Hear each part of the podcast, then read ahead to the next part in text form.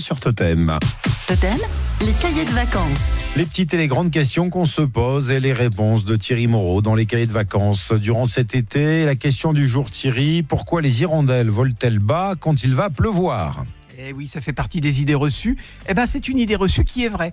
Euh, quand on habite à la campagne, comme moi, on le sait depuis toujours. D'abord, les hirondelles, évidemment, annoncent le printemps. Eh bien, oui, parce que comme c'est un oiseau migrateur, quand on commence à voir des hirondelles, c'est que le printemps n'est pas loin.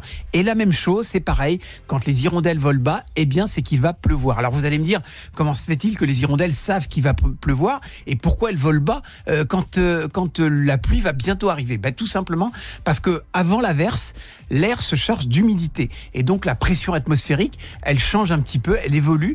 Et donc, tous les petits insectes, comme les moucherons, volent plus bas euh, parce qu'ils ont tout simplement du mal à décoller, euh, comme s'il y avait de l'eau qui se, euh, qui se posaient sur leurs ailes et qui les empêchaient de voler très haut. Et comme les hirondelles se nourrissent évidemment particulièrement de tous ces petits moucherons, eh bien elles les suivent pour les manger de plus en plus bas.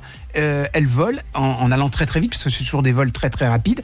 Mais donc elles gobent comme ça euh, tous les moucherons qui euh, qui volent bas. Donc c'est pas tout simplement parce que elles savent qu'il va pleuvoir, c'est tout simplement parce que leur nourriture évolue avec la, la, la pression atmosphérique et juste avant la pluie, eh bien les insectes volent bas, donc les hirondelles aussi. Et donc deux heures après, vous êtes à coup sous l'averse. Et les gouttes de pluie ne peuvent pas gêner leur vol, euh, justement, Thierry Non. Moreau? Alors non, parce qu'il y a deux, deux spécificités. D'abord, elles ont un vol extrêmement rapide, comme les martinets. Elles ont, ça fait partie de ces oiseaux qui ont des ailes très très affûtées euh, et qui sont très fines, qui leur permettent de voler très très vite. Et la deuxième chose, c'est que, euh, comme euh, un peu le canard, les, la pluie ne rentre pas au sein des plumes. C'est-à-dire que la structure des plumes des hirondelles, de tous les oiseaux en particulier, mais les hirondelles aussi, eh bien c'est un enchevêtrement de petits crochets, de petites fibres qui font que la pluie ne rentre pas euh, sur les ailes et donc ne les empêche pas de voler.